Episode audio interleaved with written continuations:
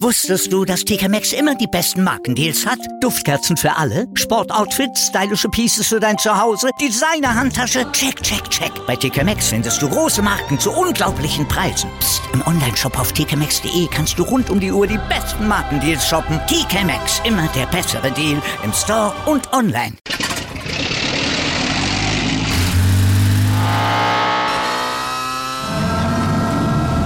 Von 0 auf 100. Aral feiert 100 Jahre mit über 100.000 Gewinnen. Zum Beispiel ein Jahr frei tanken. Jetzt ein Dankeschön, rubbellos zu jedem Einkauf. Alle Infos auf aral.de. Aral, alles super. Der Big End Sports Podcast. Wissenswertes aus der Welt des Sports. Mit Patrick Hoch. Auf meinsportpodcast.de. Hallo, hier ist der Big End Sports Podcast. Heute ähm, sprechen wir mit Jörg Benner, Geschäftsführer des Deutschen Frisbee-Sportsverband, über Disc Golf und nicht Frisbee Golf, wie mir der Jörg gerade noch erklärt hat. Hallo. Ich grüße dich. Hallo. So, und damit hätte ich auch gleich die erste Frage. Warum Disc und nicht Frisbee Golf? Na naja, gut, Disc Golf ist der internationale Begriff Disk eben als äh, Bezeichnung für äh, Frisbee-Scheiben.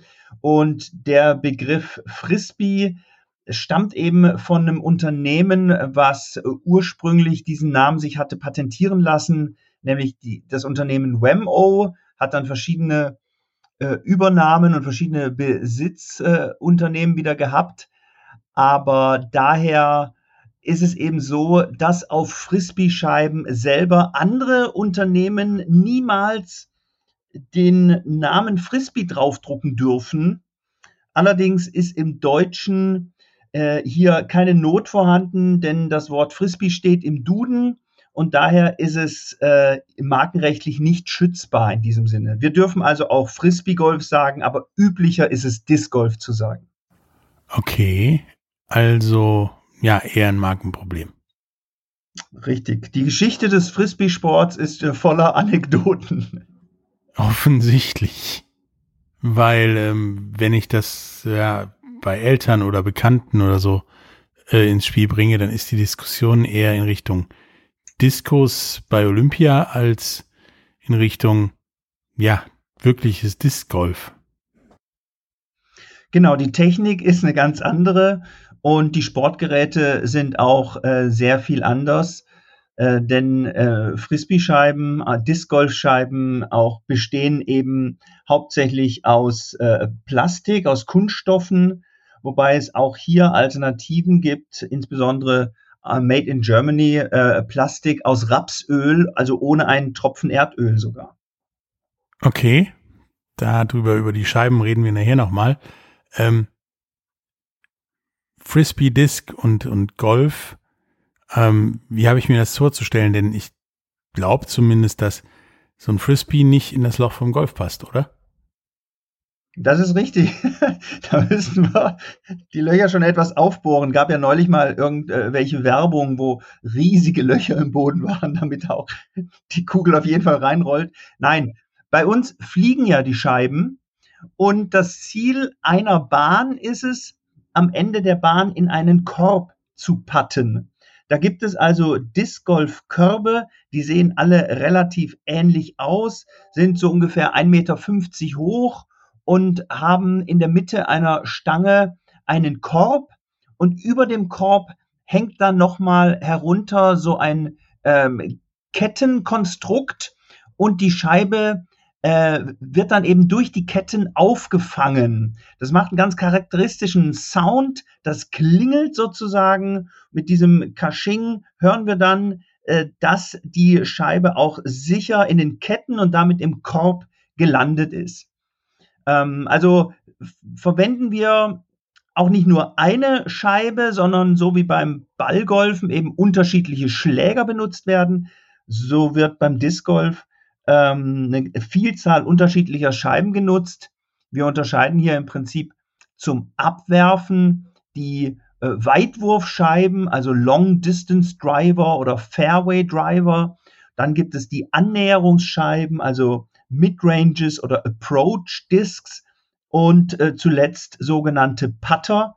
Und eine Putter-Disc hat äh, dabei eben auch den höheren Rand, ist also, obwohl sie etwas kleiner ist als die, die herkömmlichen Frisbee-Scheiben, die wir kennen, hat sie aber doch am ehesten das Flugverhalten, was wir von der klassischen Frisbee-Scheibe her kennen und kann damit über kurze Distanzen, also wenn wir uns vor dem Korb befinden, irgendwie fünf bis zehn oder auch 20 Meter entfernt, wird dann die Scheibe möglichst geradlinig ohne eine Kurve hineingepattet. Also ist es im Prinzip tatsächlich ja, Golf mit Frisbee. Genau, es gibt oder? ja eine Vielzahl von Golfsportarten, vom allseits bekannten Minigolf über ähm, Fußballgolf und, und was es nicht alles für Golfsportvarianten gibt. Und richtig, Disc Golf wird eben auch nach den äh, klassischen Golfregeln gespielt. Das heißt, die äh, Teilnehmenden starten in einem Flight, spielen also äh, in einer Gruppe zusammen äh, nacheinander wirft jede Person ab. Da ist dann eine festgelegte Abwurflinie oder ein sogenanntes Tee-Pad, also zum mh, hm, Abwurf, äh, dem Tee-Off, äh, eben eine Linie, die vor dem Abwurf nicht überschritten werden darf. Und dann spielt jeweils diejenige Person, deren Scheibe am weitesten weg vom Korb liegt, weiter. Und dazu nehmen wir dann so kleine Markerdiscs, äh, die wir vor die ähm, hingeworfene Scheibe legen. Also wir legen erst eine Markerdisk in Richtung des Korbes vor die Scheibe. Dann nehmen wir unsere Scheibe auf und überlegen, mit was für einer Scheibe spielen wir jetzt den zweiten Wurf in Richtung Korb. Okay, also fast tatsächlich wie Golf, nur mit dem Unterschied, dass ihr keine münzgroßen Scheiben da hinlegt, sondern eher so ja, Bierdeckelgroße, oder? Richtig, diese Markerdiscs sind so Handteller groß ungefähr und ja, am, am Ende gewinnen eben äh, diejenigen Personen mit den wenigsten Würfen. Und ähm, wir nennen das auch genauso. Viele Bahnen sind eben Paar 3, also mit der, der sozusagen vorgesehenen Wurfzahl von drei Würfen zu erreichen, äh, mit einem Abwurf, einer Annäherung und dem Putt. Und wenn ich das dann mit zwei Würfen schaffe, habe ich ein Birdie erzielt. Und wenn ich vier Würfe brauche, habe ich ein Bogey. Okay, Igel und so ist halt auch üblich, oder? Richtig, Igel wäre dann äh, zwei Würfe unter dem Paar und dann haben wir äh, als zwei Würfe über dem Paar ein Double Bogey, Triple Bogey und so weiter.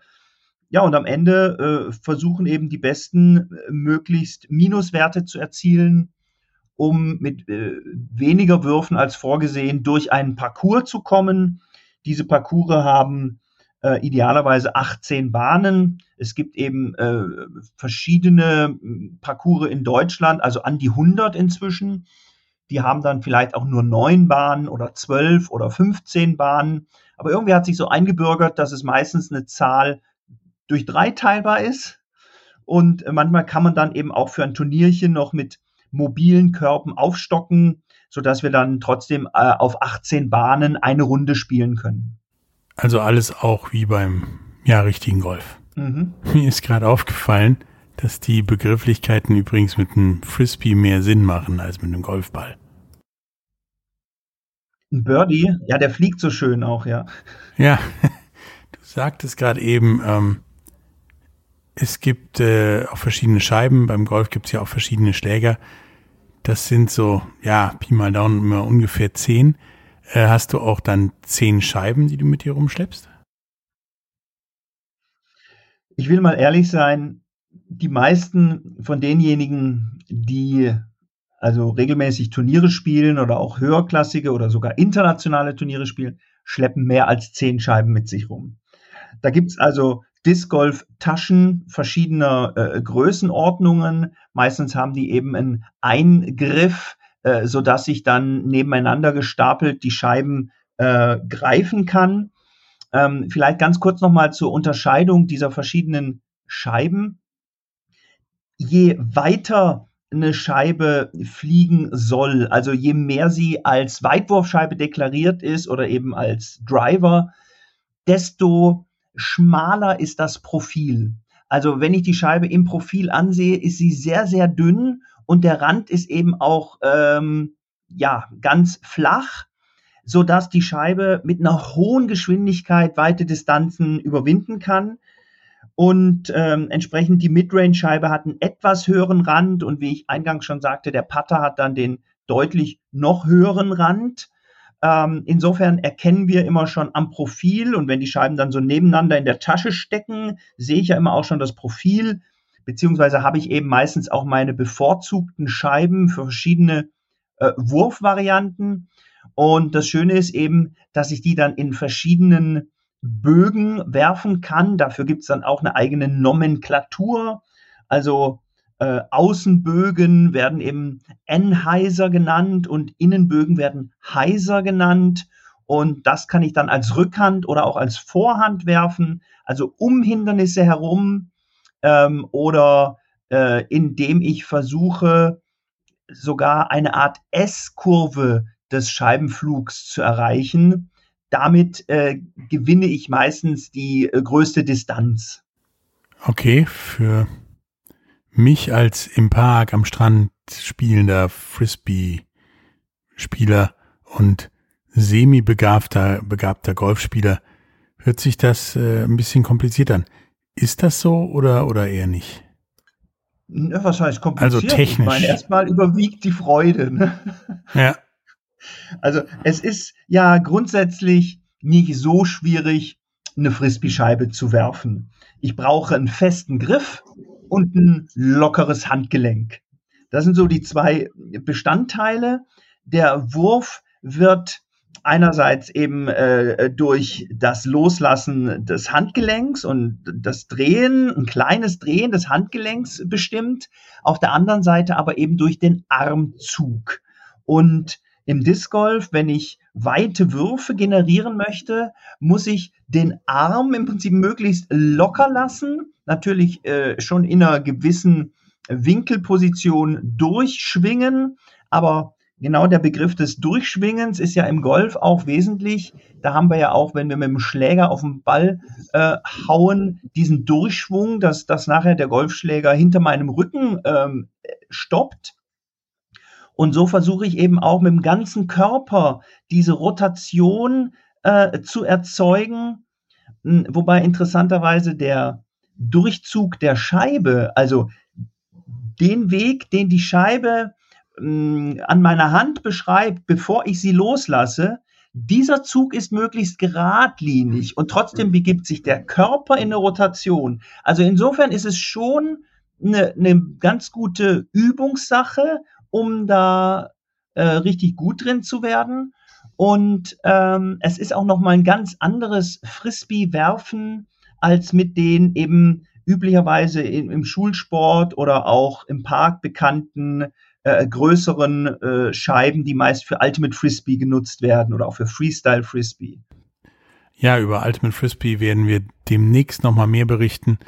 Ähm, bevor wir dazu kommen, wie und wo ihr Disc Golf spielen könnt, ähm, machen wir eine kleine Pause. Bis gleich. Wusstest du, dass TK Maxx immer die besten Markendeals hat? Duftkerzen für alle, Sportoutfits, stylische Pieces für dein Zuhause, Designer-Handtasche, check, check, check. Bei TK Maxx findest du große Marken zu unglaublichen Preisen. Psst. im Onlineshop auf tkmaxx.de kannst du rund um die Uhr die besten Markendeals shoppen. TK Maxx, immer der bessere Deal im Store und online. Wieder live von ihrem Toyota-Partner mit diesem Leasing-Auftakt. Der neue Toyota Jahreshybrid. Ab 179 Euro im Monat. Ohne Anzahlung. Seine Sicherheitsassistenten laufen mit. Und ja, ab ins Netz mit voller Konnektivität. Auch am Start die Toyota Team Deutschland Sondermodelle. Ohne Anzahlung geht's in die nächste Runde. Jetzt los sprinten zu ihrem Toyota-Partner. Hallo, da sind wir wieder mit äh, Jörg Benner, Geschäftsführer des Deutschen Frisbee-Sportsverbandes und reden über Disc Golf. Ähm, nun hast du ja vorhin gesagt, dass äh, da mehr Scheiben oder Discs in so einer Tasche sind als die, die zehn Golfschläger beim Golf. Ähm, gibt es da ja irgendeine Philosophie, wie ich mir die, die Scheiben in der Tasche zusammenstelle oder wie habe ich mir das vorzustellen? Ja, wie, wie kannst du dir das vorstellen? Also äh, fangen wir mal beim Putter an. Ähm, ja, die haben halt so, sag mal, rund 20 Zentimeter äh, Durchmesser ähm, und, und sind so ein bisschen höher. Üblicherweise haben wir einfach zum Üben ein paar Putter in der Tasche, aber auf der Runde äh, habe ich eigentlich meinen Lieblingsputter, mit dem ich dann am Ende jeder Bahn patte. Das ist ja dann auch so ein klassisch äh, psychologisches Momentum, dass ich mich wohlfühle und weiß, je nach Distanz, äh, jetzt kann ich den Korb treffen und dann äh, muss ich einmal kurz durchatmen, eine gewisse Routine durchgehen und den Putt durchführen. Aber es gibt eben für die ganzen Mitteldistanz- und Weitdistanzscheiben ähm, eine ganze Wertesammlung. also jede Scheibe trägt vier numerische Werte bei sich. Und die ist halt, diese Werte sind so mit der Zeit standardisiert worden der erste Wert steht für die Geschwindigkeit, die die Scheibe sozusagen benötigt, um ihre idealen äh, Eigenschaften zu entfalten. Und diese Geschwindigkeit, die ist beim Putter, der ja nicht sehr schnell gewerfen, geworfen werden muss, bei ungefähr vier. Und dann steigert die sich bis hin zu etwa 14. Ich glaube, 15 ist das Maximum so ungefähr. Also wenn ich eine 14er Scheibe werfen muss, dann muss ich schon wirklich einen gehörigen Durchschwung haben, eine ganz hohe Armzuggeschwindigkeit, damit die Scheibe überhaupt vernünftig ins Fliegen kommt. Der zweite Wert bezeichnet die Gleitfähigkeit, wie schön und wie lange die Scheibe auf ihrem Luftkissen sozusagen durch die Luft getragen wird, wenn sie diese Geschwindigkeit hat, die sie braucht. Und jetzt kommen die Werte drei und vier die bezeichnen den sogenannten Turn, also inwieweit sich die Scheibe als, ich sag mal, als rechtshändiger Rückhandwerfer rotiert die Scheibe ja im Uhrzeigersinn. Also wie weit sich die Scheibe in ihrer Rotationsrichtung aufstellt. Und das letzte ist am Ende der Fade. Fade heißt, wie stark sie am Ende, wenn die Rotation nachlässt, wieder zurückkippt. Beim rechtshändigen Rückhandwurf wäre es jetzt, wie stark sie wieder nach links zurückkippt. Und diese beiden Werte addiert, wenn die ungefähr null ergeben, dann weiß ich, okay, wenn ich die Scheibe ideal gerade werfe, waagerecht, äh, dann landet sie auch wirklich in der geraden Linie meines Wurfes. Vielleicht äh, turnt sie minus zwei nach rechts und fadet dann plus zwei wieder zurück nach links und dann ist sie in der geradlinigen Ausrichtung meines Wurfes. Soweit in der Theorie. Im Endeffekt ist aber halt jeder Wurf unterschiedlich und ich muss erstmal dahin kommen, also meine Würfe so weit zu vereinheitlichen durch Übung, Übung, Übung, dass ich äh, die Scheibe so gut nutzen kann, dass ich genau weiß, bei welchem Wurf die genau das tut, was ich von ihr möchte oder dass ich, dass ich ihr das sozusagen mitgebe in meinem Wurf oder ob ich eben eine andere Scheibe benötige. Und wie gesagt, dann gibt es ja außer dem Rückhandwurf auch noch den Vorhandwurf. Da reagieren die Scheiben auch noch mal wieder anders.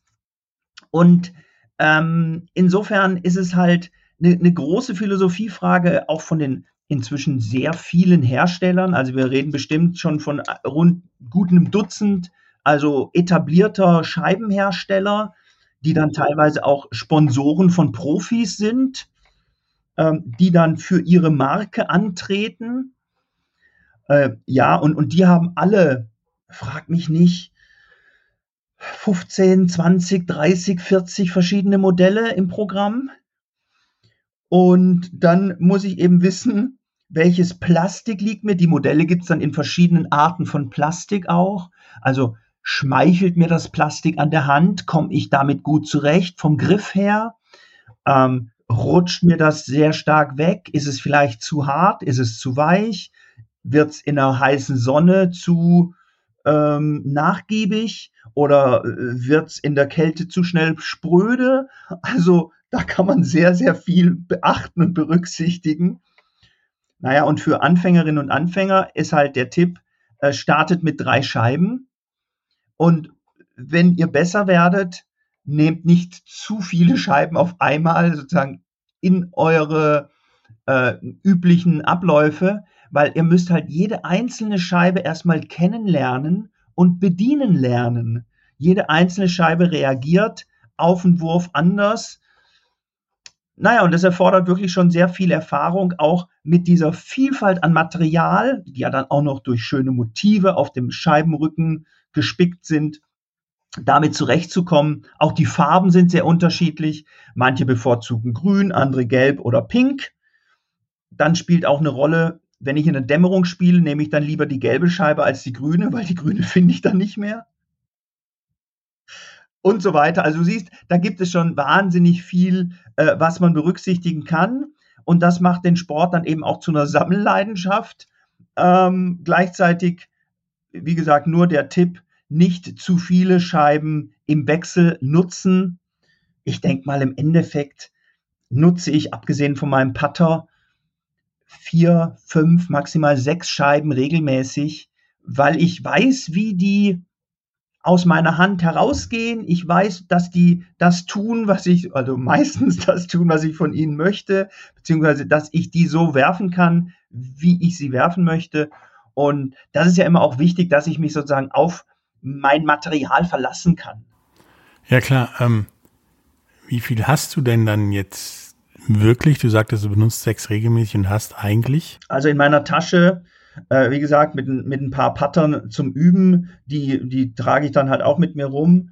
Ähm, ich denke mal, ich habe so 15 bis 18 Scheiben in der Tasche und wahrscheinlich habe ich noch mal so viele im Keller liegen, ähm, wo ich dann äh, gelegentlich auch welche austausche. Aber natürlich äh, werden uns bei Events oder auch über Werbungen immer wieder äh, auch neue Scheiben vorgeschlagen. Und die sehen ja auch alle so toll aus. Und natürlich kaufe ich dann immer auch mal eine oder die andere neu dazu. Ja, aber äh, es ist schon schön, ähm, genau, äh, die eigenen Scheiben zu haben, auf die ich mich verlassen kann. Und darauf sollte ich eigentlich mein Spiel aufbauen. Ähm, du hattest ja gerade schon mal den, den Einfluss der äußeren Bedingungen auf ähm, das Spiel, die, die Discs äh, erwähnt. Und äh, beim richtigen Golf ist ja auch so, dass nicht bei jedem Wetter gespielt wird. Wie ist das denn beim, ja, beim Disc Golf? Naja, also dem Regen müssen wir schon standhalten können. Wenn ein Turnier angesetzt ist, ähm, über zwei Tage, jeweils zwei Runden zu spielen, dann äh, wird das eben auch durchgezogen, es sei denn, es ist vielleicht ein dauerhafter Starkregen. Und auch äh, der Wind, gut, ich kenne mich jetzt mit den Beaufort-Stärken nicht so gut aus, aber eine, eine gewisse steife Brise ist da schon äh, möglich, denn äh, wir müssen den Wind dann eben in unserem Winkelspiel auch berücksichtigen können und, und wissen, inwieweit habe ich Rückenwind, habe ich Seitenwind oder Gegenwind. Äh, da muss ich dann auch wieder die Wahl meiner Scheibe ändern. Also mit, mit Rückenwind äh, könnte ich gegebenenfalls äh, eine leichtere Scheibe weiterfliegen lassen, aber gegen den Gegenwind äh, müsste ich dann vielleicht eher eine schwerere Scheibe nutzen, äh, die sich ihren Weg dann trotzdem dadurch bahnt. Und ja, das sind schon alles Widrigkeiten, äh, mit, mit denen dann eben auch alle zurechtkommen müssen. Es sind ja immer die gleichen Bedingungen für alle. Ähm, nun gibt es ja Disc Golf nicht erst seit gestern. Und äh, wie ich bei der Recherche ja herausgefunden habe, steigt ja auch die Popularität. Ähm, neben den knapp 100 Kursen in Deutschland, wie sieht denn so ja die Zukunft äh, von Disc Golf in, in Deutschland aus? Also grundsätzlich denke ich, dass Disc Golf wirklich eine rosige Zukunft vor sich hat. Denn es bietet alle Möglichkeiten vom äh, Breitensport und, und, wirklich einem Sport für alle. Ähm, es gibt sogar jetzt eine Bestrebung, ähm, dass beispielsweise auch ein barrierefreier Parcours äh, mal geplant werden soll, dass wir also auch äh, für RollstuhlfahrerInnen ähm, Disc Golf erlebbar machen, die ja sonst schwer durchs gesamte Gelände fahren könnten. Und äh, es können eben auch ähm, die Großeltern mit ihren Enkeln zusammenspielen. Äh, wir, wir können mit ja, Freunden und Bekannten auch ähm, gerne mal mit Arbeitskolleginnen spielen. Aber wir können das Ganze eben auch höherklassig im sozusagen Freizeitbereich auf äh, Kleinturnieren bis hin zum hoch- und höchstklassigen Bereich, also bis hin zu Weltmeisterschaften äh, oder deutschen Meisterschaften spielen. Und der äh, Bedarf an Turnieren wächst also gewaltig. Die Disc Golf Abteilung im Deutschen Frisbee-Sportverband hat hier äh, alle Hände voll zu tun äh, und entwickelt entsprechende Konzepte für die Zukunft, mehr Turnierserien zu starten, die dann eben auch regional beginnen, gerade auch für die Einsteigenden, dass die kurze Wege haben und ihre ersten Turniere vielleicht auf irgendwelchen regionalen Touren ähm, starten und dann eben bis hin zu den äh, größeren Touren, also sogenannte German Tour und äh, verschiedener ja, Leistungskategorien, die dann äh, mit den entsprechenden Ergebnissen dafür qualifizieren, auch bei der deutschen Meisterschaft anzutreten. Und ähm, ja, im Endeffekt äh, gibt es dann eben auch internationale Meisterschaften, äh, wo ein Nationalteam gebildet wird für Europameisterschaften oder Weltmeisterschaften, die dann äh, dort mitspielen. Ähm, du erwähntest ja gerade schon Welt- und Europameisterschaften, Welttour und so weiter. Ähm, habt ihr auch olympische Ambitionen? Denn, denn Golf ist ja jetzt olympisch.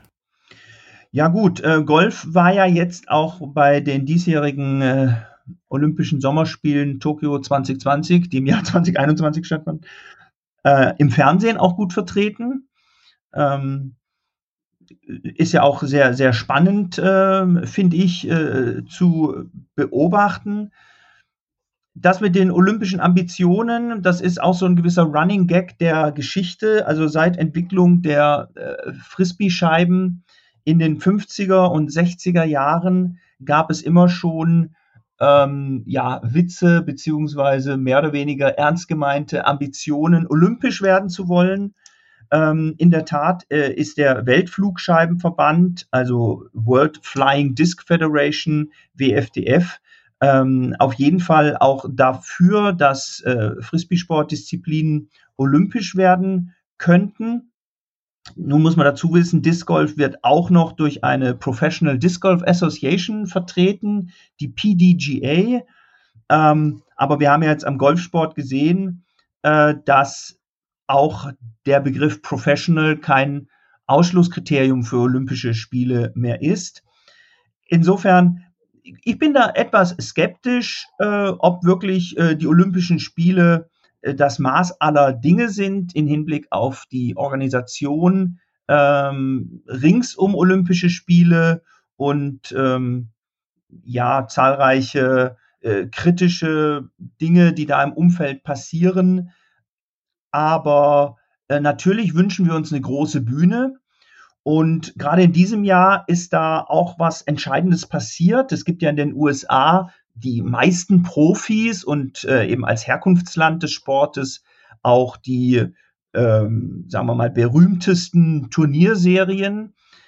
Äh, die haben eben auch äh, fleißig gespielt auf hohem Niveau. Das lässt sich teilweise auch auf verschiedenen YouTube-Kanälen sehr schön ansehen in Zusammenfassungen, wo wir dann eben nur die Würfe sehen und nicht die Wartezeiten haben dazwischen. Ähm, und dort gab es bei der Weltmeisterschaft ein ganz unglaublich spannendes Finale. Ähm, ich, ich, will es vielleicht gar nicht ganz spoilern, aber es gab eben einen wirklich unfassbaren Wurf in den Korb, der zur Entscheidung beigetragen hat in diesem, äh, also auf der Finalrunde der Männer in der Weltmeisterschaft. Und dann ist bei ESPN, dem amerikanischen TV-Netzwerk, dieser Wurf der also auch unglaubliche Euphorie ausgelöst hat bei den Zuschauenden. Da gab es also richtig ähm, Tribünen, die gefüllt waren und der, der, Jubel und der Applaus war riesig. Und dieser Wurf ist äh, auf eins geklettert bei den Top Ten äh, sozusagen Sports Clips der Woche. Und wenige Tage später äh, war dann ein Vertragsentwurf, der äh, zwischen der PDGA und ESPN ähm, schon mal angedacht wurde, wurde der aus der Schublade geholt und aufgrund dieser Resonanz eines einzelnen Wurfes kam es dann zum Abschluss, dass also tatsächlich die Berichterstattung eines Disc Golf Turnieres zur besten Sendezeit ähm, bei ESPN 2 vereinbart, äh, vertraglich vereinbart wurde. Und das war natürlich sensationell. Ähm, es gibt bei ESPN auch schon länger Berichterstattung vom Ultimate Frisbee, verschiedene ähm, Top-Turniere aus den USA. Also der Frisbee-Sport ist da allgemein sehr viel präsenter in den Medien. Aber da hat jetzt auch Disc Golf wirklich in, in seiner Top-Ausrichtung den Weg ins Fernsehen gefunden. Und das ist natürlich schon auch ein Argument äh, für, für die Leute, die an den entscheidenden Positionen sitzen, festzustellen, der Sport gewinnt mehr und mehr an Popularität. Er hat eben alles von der Faszination des Spitzensports.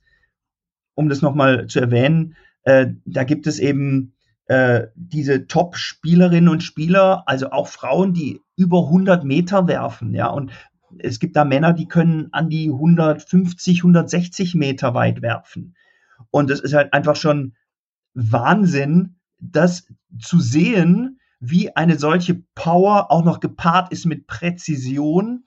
Wenn wir beispielsweise eine Bahn haben, die nicht nur, was weiß ich, von irgendwelchen äh, Bäumen äh, bestanden ist, sondern wo es dann auch noch sogenannte OB-Linien gibt, dass eine Scheibe äh, möglicherweise, nachdem sie auf dem Boden landet, noch über die Linie ins Ausrollen könnte und schon habe ich einen Strafwurf kassiert. Also das ist schon Wahnsinn, diese Präzision und gleichzeitig bietet der Sport eben auch alles für eine sehr hohe Nutzung in der Breite.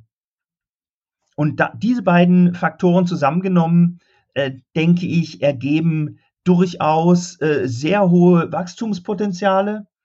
Und hinzu kommt, dass während der Corona-Zeit eben jetzt auch äh, nicht nur in Deutschland, aber auch in Deutschland sehr, sehr viele, ähm, die sonst den Teamsport Ultimate Frisbee betreiben, auch zu den Disc Golf Scheiben gegriffen haben. Und, ja, denn das war erlaubt. Genau, und die eine oder der andere haben da ähm, aufgrund ihrer grundsätzlichen Wurffähigkeit und ähm, ihres Touches vom, vom äh, Wurfgefühl her also schon auch sehr gute Ergebnisse erzielt und äh, insofern verbreitert sich hier die Basis kontinuierlich und das finde ich auch sehr schön, wenn Spielerinnen und Spieler verschiedene Frisbee-Sport-Disziplinen ausüben. Denn auch dafür sind wir ja der Deutsche Frisbee-Sportverband, um eben alle möglichen Disziplinen mit Frisbee-Scheiben zu promoten und äh, dabei eben auch ähm, unsere Fair-Play-Haltung weiter zu verbreiten. Die wird ja im Frisbee-Sport unter dem auch im Ballgolf bekannten Spirit of the Game ähm, verhandelt. Und dieser Spirit of the Game besagt eben, ja, wir kommen auch ohne externe Schiedsrichtende klar, sowohl im Disc Golf, wo wir ja im eigenen Flight auch Flight-Entscheidungen treffen müssen. Liegt die Scheibe jetzt im Aus oder kratzt sie noch die Innenlinie? Ist sie noch im Innen? Ähm, oder auch habe ich übertreten. Also solche Dinge äh, muss ja der Flight gemeinsam entscheiden und da ist eben so eine gewisse Eigenverantwortung und Regelkenntnis nötig, auch eine respektvolle Kommunikationshaltung. Und, und zudem kommt ja im Golf auch noch die Etikette dazu, dass wir eben auf jeden Fall Rücksicht nehmen auf andere äh, Menschen, auf die Natur. Ja, und das Ganze gibt es eben auch im Ultimate Frisbee, wo das Ganze über die Team- ähm, Sportart noch eine viel höhere Dynamik gewinnt. Ähm, und da sind ja auch noch viel mehr äh, Kinder und Jugendliche involviert. Das wird ja sehr stark auch an Schulen gespielt, was im Disc Golf erst vereinzelt auch der Fall ist. Naja, und insofern ist der Spirit of the Game eben auch ähm, ja ein gewisses, wie sagt man, ein gewisser, äh, ein gewisses Pfund, was wir hier mit auf die Waage bringen, äh, zu sagen, wir haben was zu bieten, sowohl sportlich, aber eben auch in Hinblick auf den Umgang miteinander. Äh, ich, ich könnte dir echt noch stundenlang über Disc Golf zuhören, aber ähm, wir müssen jetzt so langsam zu einem Ende kommen. Deswegen habe ich noch so, ja, anderthalb Fragen an dich. Zum einen, wenn ich Disc Golf spielen möchte, wie komme ich dazu oder hin? Und zum anderen, hast du noch irgendetwas unseren Zuhörern ja, zu sagen? Also ich könnte noch stundenlang über Golf reden. Ja, ich weiß. Aber ähm, nein, grundsätzlich gibt es eine äh, zentrale Seite www.discgolf.de. Äh, dort äh, ist eben auch eine Übersicht der bestehenden Parcours zu finden. Und äh, meist hat jeder eigene Parcours dann eben auch einen eigenen Link, wo wir uns schon mal schlau machen können mit einer Übersichtskarte. Wie sind denn die Bahnen vom Abwurf zum Korb hin, dass ich schon mal ungefähr weiß, wo ich langgehen muss oder ich druck mir da so eine Übersichtskarte aus, damit ich eine gewisse Orientierung habe, ähm, wo die einzelnen Bahnen sind. Meistens sind diese Bahnen aber auch durch äh, Schilder sozusagen prominent markiert, dass wir sehen, aha, hier ist der Abwurf und da steht drauf, das ist eine Paar-3-Bahn, 75 Meter, leichter Linksbogen um den Busch herum, da steht der Korb. Okay, da sollte ich jetzt mit drei Würfen hinkommen. Also discgolf.de ist die Informationsseite und äh, es gibt natürlich äh, Schwerpunkte ähm, rings um Braunschweig. Da wird jedes Jahr auch ein ähm, ja so eine Art Marathon äh, Turnier gespielt. Vom frühesten Morgengrauen bis spät in die Nacht hinein gibt es alleine zwölf Parcours in einem Umkreis von 30 Kilometern rings um Braunschweig, äh, wo man also Tag und Nacht Disc Golf spielen kann. Also besser ist es tagsüber natürlich, wenn wir auch sehen, wohin wir werfen. Ähm, es gibt sehr viel Disc Golf Parcours im Münsterland, äh, einige jetzt auch im Rheinland. Es gibt ähm, zum Beispiel ein sehr schöner Vereinsname, auch die Scheibensucher in Rüsselsheim. Auch die haben dort zwei Parcours. Wir haben auch äh, in Ostdeutschland äh, mehrere Parcours neu, sowohl in Brandenburg als auch in Sachsen, Finsterwalde zum Beispiel. Und ähm, in Hamburg, also auch in München, in Baden-Württemberg, auf der Schwäbischen Alb, in Freiburg, da wurde jetzt die deutsche Meisterschaft gespielt. Also es gibt wirklich zahlreiche Möglichkeiten, Disc Golf zu spielen. Und letzten Endes können wir auch ohne Körbe eigene Ziele definieren. Wenn wir zusammenstehen und haben vielleicht äh, jetzt beide als Anfängerinnen ein Einsteigerset gekauft, da haben wir jetzt drei Scheiben, eine Weitwurfscheibe, eine Midrange und einen Putter. Und dann überlegen wir uns einfach, okay, hier bei dieser Rasenkante ist jetzt der Abwurf und dann wollen wir bis zu diesem Baum spielen oder bis zu irgendeinem Schild oder irgendeiner Bronzeplastik, die im Park steht und, und wer diese berührt, hat den, die Bahn abgeschlossen. Also da kann man auch mit viel Fantasie sich äh, seine eigenen Bahnen definieren oder man hat einen mobilen Korb und nimmt den mit und stellt den immer woanders auf, um dort hineinzuwerfen. Also das ist ja ein Zielwurfspiel, ähm, wie gesagt, das sehr viel Fantasie auch ermöglicht und natürlich ist es schön, auf bestehenden Bahnen zu werfen, aber es ist kein Muss. Also wir, wir können äh, tatsächlich auch im Training uns gewisse Distanzen setzen mit Hütchen oder Pflöcken und überlegen, okay, schaffe ich die 50 Meter, schaffe ich die 60 Meter? Wie genau komme ich an die Marke heran? Kann ich meine Präzision über gewisse Distanzen steigern? In welchen Wurfvarianten? Spiele ich rechts herum, spiele ich links herum, spiele ich durch die Mitte? Also, das ist schon ein Sport, der sich auch sein Leben lang üben lässt. Und ähm, genau, man könnte fast sagen, the sky is the limit. Ja, wie ihr gehört habt, ähm, gibt es verschiedene Wege, in, in Disc Golf einzusteigen. Ähm, den Link zu discgolf.de und zu dem Topwurf auf ESPN gibt es äh, in den Show Notes. Wie gesagt, Jörg, es war mir ein echtes Vergnügen, mit dir zusammen über, über Disc Golf zu reden. Ich besorge mir jetzt mal die drei Scheiben und werde was üben und vielleicht sehen wir uns hier irgendwann mal auf einem Fairway oder so. Richtig. Wir zwei reden auf jeden Fall nochmal zusammen über das äh, Thema Ultimate Frisbee demnächst. Ähm, bis dann. Tschüss. Sehr gerne. Vielen Dank für die Einladung. Hat mir auch sehr viel Spaß gemacht, Patrick. Bis dahin. Tschüss. Wieder live von Ihrem Toyota-Partner mit diesem Leasing-Auftakt. Der neue Toyota Jahreshybrid. Ab 179 Euro im Monat. Ohne Anzahlung. Seine Sicherheitsassistenten laufen mit. Und ja, ab ins Netz mit voller Konnektivität. Auch am Start die Toyota Team Deutschland Sondermodelle. Ohne Anzahlung geht's in die nächste Runde. Jetzt los sprinten zu Ihrem Toyota-Partner.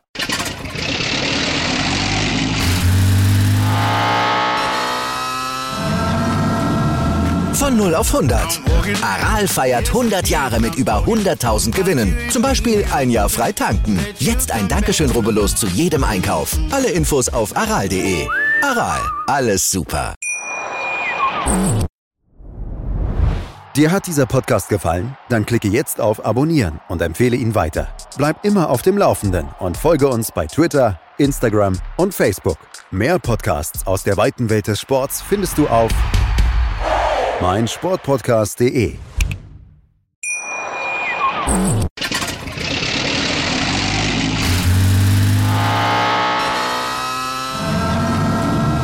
Von 0 auf 100. Aral feiert 100 Jahre mit über 100.000 Gewinnen. Zum Beispiel ein Jahr frei tanken. Jetzt ein Dankeschön, rubbellos zu jedem Einkauf. Alle Infos auf aral.de.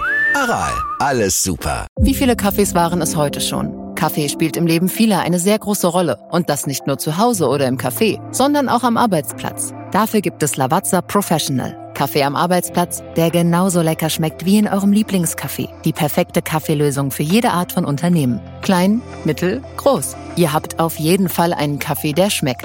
Die richtige Motivation für eure Arbeitstage. Alle Infos zu Lavazza Professional findet ihr auf lavazza-pro.de mit allen Kaffeelösungen für euer Büro. Ich habe mich natürlich schockverliebt, weil die war wirklich ganz, ganz klein. So begann die Mensch-Hund-Beziehung zwischen Christina und Tierschutzhund Frieda. Und wie es danach, nach dem ersten Moment der Verliebtheit, so weiterging und welche Klippen es danach zu umschiffen galt, das hört ihr in der neuen Ausgabe von Iswas Dog, dem Podcast für harmonische Mensch-Hund-Beziehungen. Iswas Dog? Mit Malte Asmus. Überall, wo es Podcasts gibt.